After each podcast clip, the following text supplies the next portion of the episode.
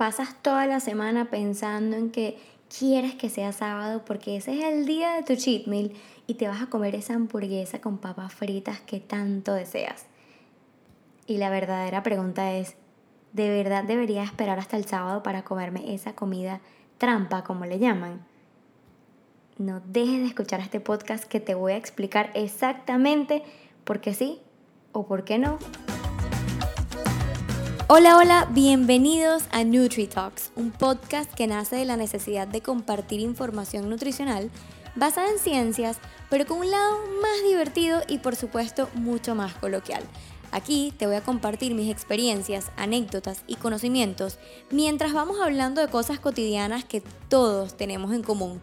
Mi nombre es Isa Astorga, soy licenciada en nutrición y en este podcast voy a responder tus dudas nos vamos a reír de todas nuestras imperfecciones y te vas a llevar muchísima información valiosa. Así que bienvenidos y gracias por estar aquí.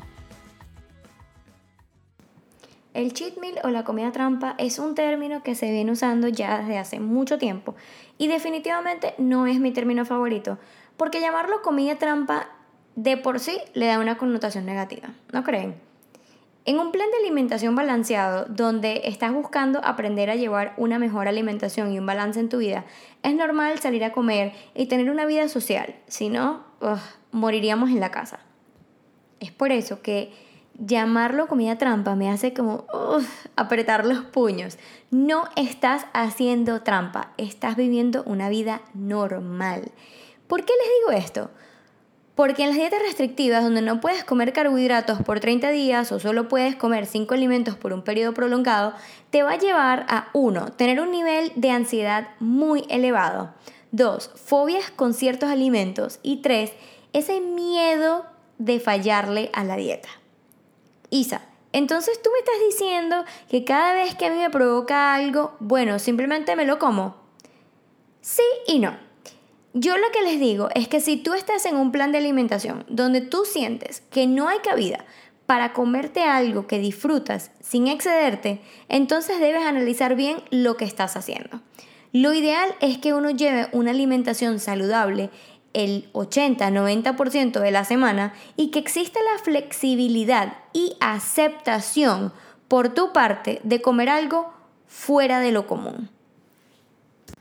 Sentir que estás haciendo algo malo por comerte esa comida es lo que en realidad tenemos que cambiar. El querer compensar esa comida comiendo pura lechuga por los próximos cinco días o haciendo dos tandas de ejercicio por tres días no es correcto. El otro proceso que debemos aceptar e identificar es que el momento de comerte algo que no es lo común no quiere decir que ya tiraste todo por la borda. Entonces ahora esto se va a convertir en un cheat day. Es decir, todo el día vamos a comer mal. Y esto no lo digo, ay, porque vas a engordar. No, no, no. Uno no engorda así de la nada tan fácil en un día. Lo digo porque al día siguiente vas a tener muchísima inflamación y posiblemente dolor de barriga, retención de líquido, vas a estar súper bajo de energía, fatigado, y para muchas personas eso puede significar el fin del fin.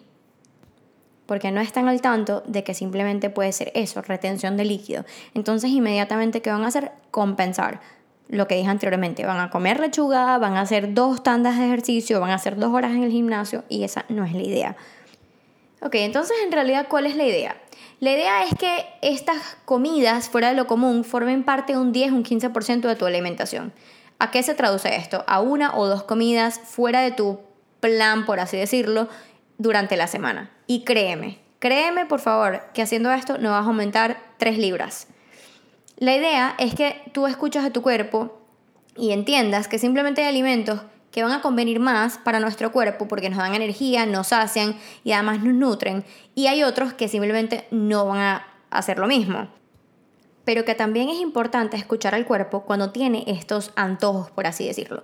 Ese antojo de quizá comerte un pedazo de chocolate o quizá comerte un helado, está bien saciar esos antojos, porque cuando no lo hacemos caemos en el, me voy a comer el, el yogur con con un poco de granola y un poco de frutas y entonces todavía no me siento saciado y me voy a tomar un batido de proteína, pero todavía no me siento saciado, entonces voy a comer un poquito más de nueces y así vamos sumando y sumando calorías, mientras que si te hubieses comido el pedacito de chocolate o el, o el helado, simplemente hubiesen sido que 100, 120 calorías y se acaba, si es que estamos hablando de calorías. Y luego de eso, nada, simplemente te diste un gusto y continúas tu rutina normal. Por llevarme comido un pedazo de chocolate no quiere decir que ahora eh, de cena me voy a comer un helado y después me voy a comer unas chispitas de chocolate y me voy a comer también unas galletas. No, me comí el pedazo de chocolate y resumo, me toca cenar, voy a cenar normal, no pasó nada. Esta es la mejor manera para evitar ese sentimiento de culpabilidad. O, peor aún, generar un atracón, que es lo que dije anteriormente.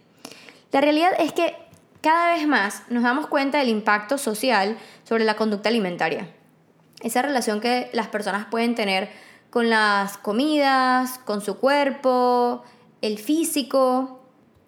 Así que olvidémonos, no le estás haciendo trampa a tu cuerpo, no le estás haciendo trampa a tu plan de alimentación y no tienes que esperarte un día específico de la semana para provocarte eso que tanto te gusta o que tanto quieres. Es decir, no tienes que esperarte al sábado para comerte la hamburguesa. Es miércoles y te provocó comerte la hamburguesa con papas, te la vas a comer el miércoles, se acabó.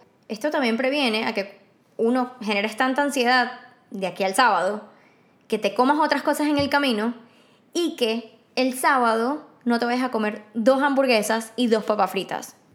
Oigan, ustedes no saben con qué frecuencia yo veo pacientes en el consultorio que no tienen una buena relación con la comida. Y si tú eres una de esas personas que me está escuchando, la comida no tiene por qué ser un problema. Es importante que escuches a tu cuerpo, que sepas identificar verdaderamente cuándo tienes hambre y cuándo es un antojo. Si tienes muchos antojos, hay que ver la raíz del por qué. ¿Por qué estás teniendo tantos antojos? Si es que te faltan nutrientes o si quizás hay una gestión inadecuada emocional conectada con la alimentación y en ese caso te recomiendo que busques ayuda de un profesional. Al igual que si te estás dando cuenta que tus antojos son demasiados y cuando te pones a reflejar en realidad qué cantidad de comida comes al día, es posible que no estés comiendo suficiente. Como siempre les digo, cada persona es un mundo. Así que todo, todo, todo va a depender absolutamente de las metas que tenga esa persona específicamente, de lo que quiere lograr, de su actividad física, de su estilo de vida y de cómo sea su relación con la comida. Así que por favor, no le tengan miedo a una o dos comidas fuera de su plan. Es completamente normal, deben hacerlo, los va a ayudar a sentirse mejor y les apuesto que van a tener muchos más resultados de esta manera. Espero que hayan aprendido muchísimo hoy, que si vuelven a escuchar a alguien decir la palabra cheat meal o la comida trampa, puedan callarle la boca y mandarles este podcast para que lo escuchen. De nuevo, gracias por escuchar y hasta la próxima. Bye.